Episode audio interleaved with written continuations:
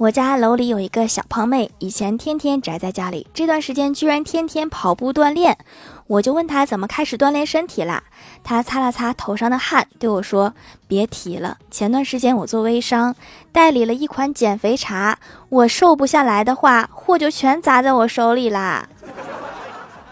减肥成功不是茶叶的功劳是钱的功劳啊。